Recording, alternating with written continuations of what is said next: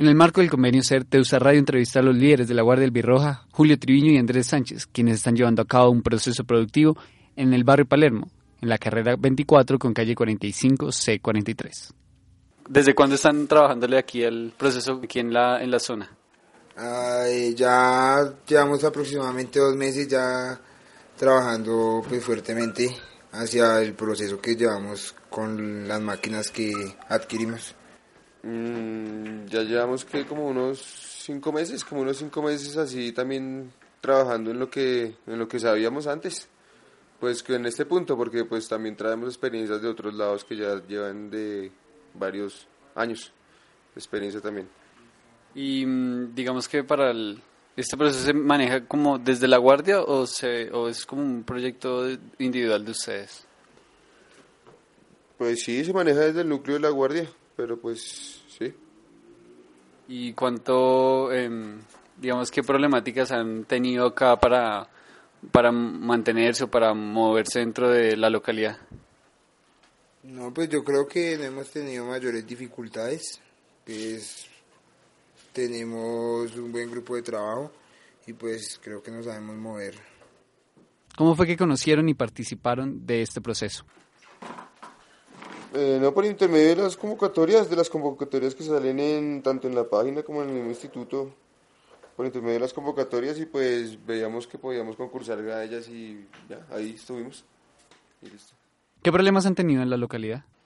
Mm, pues dentro de la localidad como tal, nosotros no nos envasamos a eso, sino que nosotros tenemos como una población ya como más objetiva y pues bien, la población que nosotros manejamos ha como que recibido bien las cosas, las propuestas, entonces pues ahí vamos bien.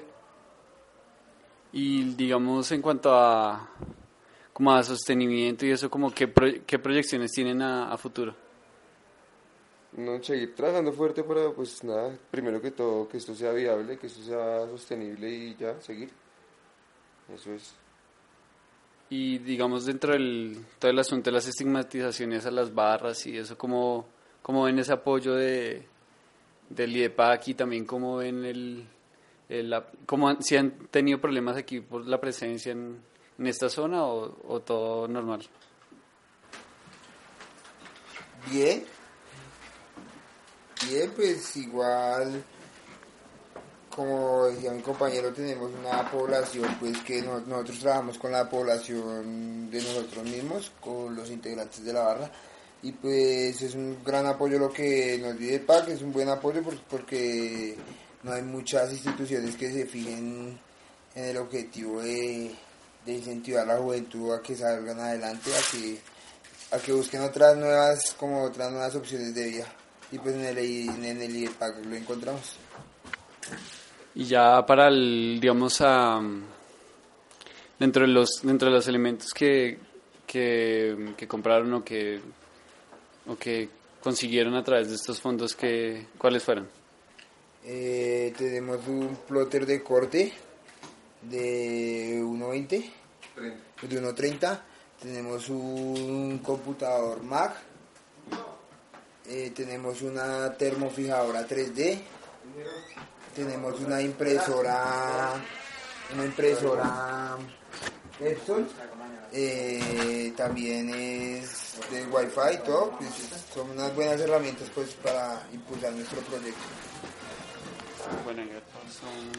Convenio Interinstitucional CER, IDEPAC y Secretaría de Desarrollo Económico, con el apoyo de Teusa Radio, emisora comunitaria Teusa para la red distrital de jóvenes.